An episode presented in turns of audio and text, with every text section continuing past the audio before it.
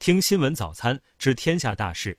今天是二零二三年九月八日，星期五，农历七月廿四。向您道一声早安。下面关注头条新闻。据媒体报道，有网友发帖称，近日陕西西咸新区一温泉乐园有人拍摄酱香造浪视频。九月六日，涉事温泉乐园一名工作人员向记者介绍，酱香造浪系员工拍段子造假，酒瓶里是空的，目的是蹭酱香拿铁的热度。公司对此正在调查。西咸新区市场监管局泾河新城分局相关工作人员表示，会通知辖区的高庄市场监督管理所进一步核查此事。涉事温泉乐园员工拍摄酱香造浪视频的行为是否涉及违法违规？需要进一步调查才能做出判断。下面关注国内新闻。海关总署七日发布消息，今年前八个月，我国外贸进出口总值二十七点零八万亿元人民币，处于历史同期高位。九月七日，首艘国产大型邮轮“爱达魔都号”在拖船的牵引下，缓缓驶离中国船舶外高桥造船四号码头，开启完工验证新航程。这是继七月二十四日圆满完成第一次试航所有试验项目。时隔四十五天再次整装起航，全面实施最终的完工试航计划。距离中秋国庆超级黄金周还剩二十余天，假日出游需求热度一路上扬。截至九月六日，国内旅游产品预订量同比去年增长近五倍，最近一周下单量环比上周增长百分之六十三。机票、民宿等业态的周环比增长均超过百分之五十，景区门票则翻倍上涨。近日，中铁五局被实名举报高速大桥偷工减料。对此，中铁五局回应，已委托第三方检测机构对桃河大桥进行检测，质量合格。九月六日下午，岳麓区博才梅溪湖小学教师宋某明，男，四十岁，在组织课后服务时致一名学生额部受伤。接警后，公安机关立即全面开展调查取证。目前，宋某明因涉嫌故意伤害罪。被岳麓公安分局依法刑事拘留，案件正在进一步侦办中。九月六日晚，林州市石板岩镇政府发布情况通报，该通报称，拿快递失联女孩的遗体已找到，经公安机关现场勘验调查，排除他杀，符合高坠死亡。九月五日，有网友发布视频称，在四川工商学院一个迎新活动上，播放了有劣迹艺人画面的歌曲 MV，该事件引发广泛关注。九月七日，四川工商学院就此事发布情况通报，表示对工作人员进行严肃的批评教育。近日，河南商丘一名七岁的男孩被邻居家的狗抓伤后，因未能及时接种狂犬疫苗而离世，令人痛心。法院一审判定狗主人承担百分之七十责任。下面关注国际新闻。韩国统一部长官金应浩九月六日在韩国国会出席外交、统一、国安部门问政会时答问称，尹锡悦政府持不推进发表朝鲜半岛终战宣言的立场。金应浩宣称，在朝核问题未获解决的情况下，发表终战宣言将会产生极大的副作用。当地时间六日，俄罗斯总统新闻秘书佩斯科夫就美国国务卿布林肯突访基辅一事作出回应。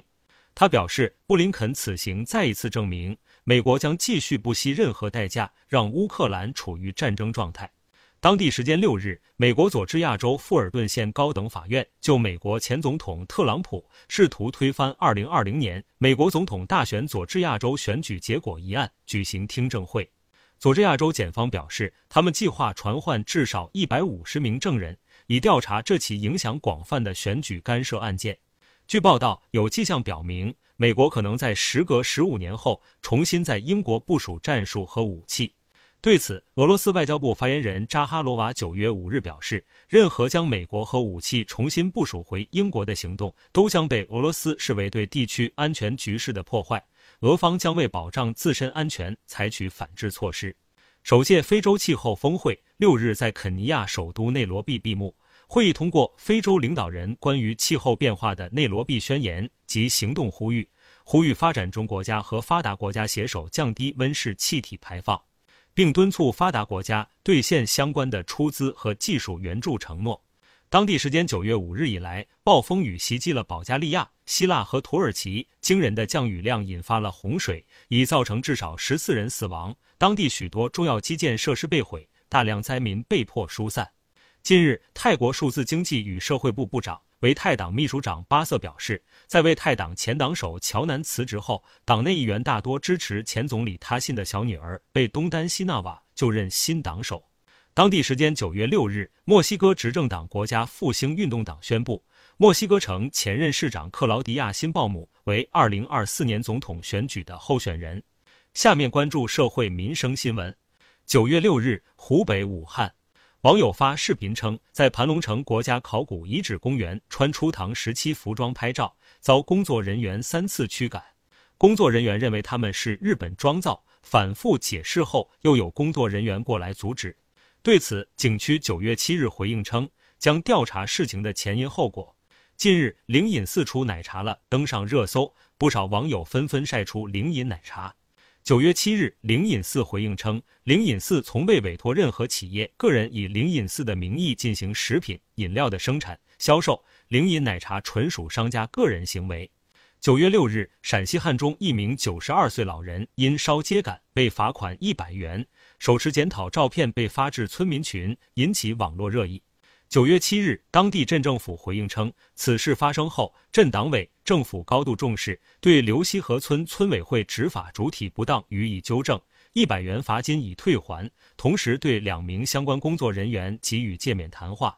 晋中市公安局太谷分局发布通报：九月六日十时十八分许，南河街道发生一起驾车撞人案件，致两人死亡，一人受伤，犯罪嫌疑人朱某某已被公安机关抓获。案件正在进一步侦办中。下面关注文化体育新闻。为备战杭州亚运会女足比赛，中国女足将于九月九日在苏州市重新集中，共有二十三名球员参加本期集训，而跻身球队亚运会报名阵容的二十二名球员就将从中产生。据了解，效力于美国路易斯维尔竞技女足的前锋王霜已于北京时间九月五日深夜返抵国内，她及另一位留洋国脚。刚刚加盟英超布莱顿女足的李梦雯将确认参加杭州亚运会比赛。七日凌晨，在欧洲杯预选赛葡萄牙对阵斯洛伐克赛前新闻发布会上，当被问及和梅西之间的竞争关系时，C 罗这样说道：“竞争对手间的敌意早就过去了，这是一个很好的故事，球迷们都非常喜欢他。”近日，有观众晒出杨丽萍舞团最新演出的现场照片，认为舞蹈阴阳双修的表演尺度极大。在网络引发争议，类似的争议在杨丽萍七月编排舞剧《春之祭》时就存在。当时也有网友质疑，认为舞台演出的整体效果看起来着实一言难尽，有些尴尬。对此，杨丽萍以及她的团队有不同看法。同时，也有一些网友对所谓尺度极大不以为然，认为不能把艺术与色情混为一谈。七日，歌手任嘉萱官宣生子的消息，并透露儿子出生后患有肺积水，在保温箱里住了几天，把自己吓坏了。当牵起儿子的小手时，他感叹生命真的很奇妙，并表示只要儿子健康，什么都好。以上是新闻早餐全部内容。如果您觉得不错，请点击再看按钮。明天我们不见不散。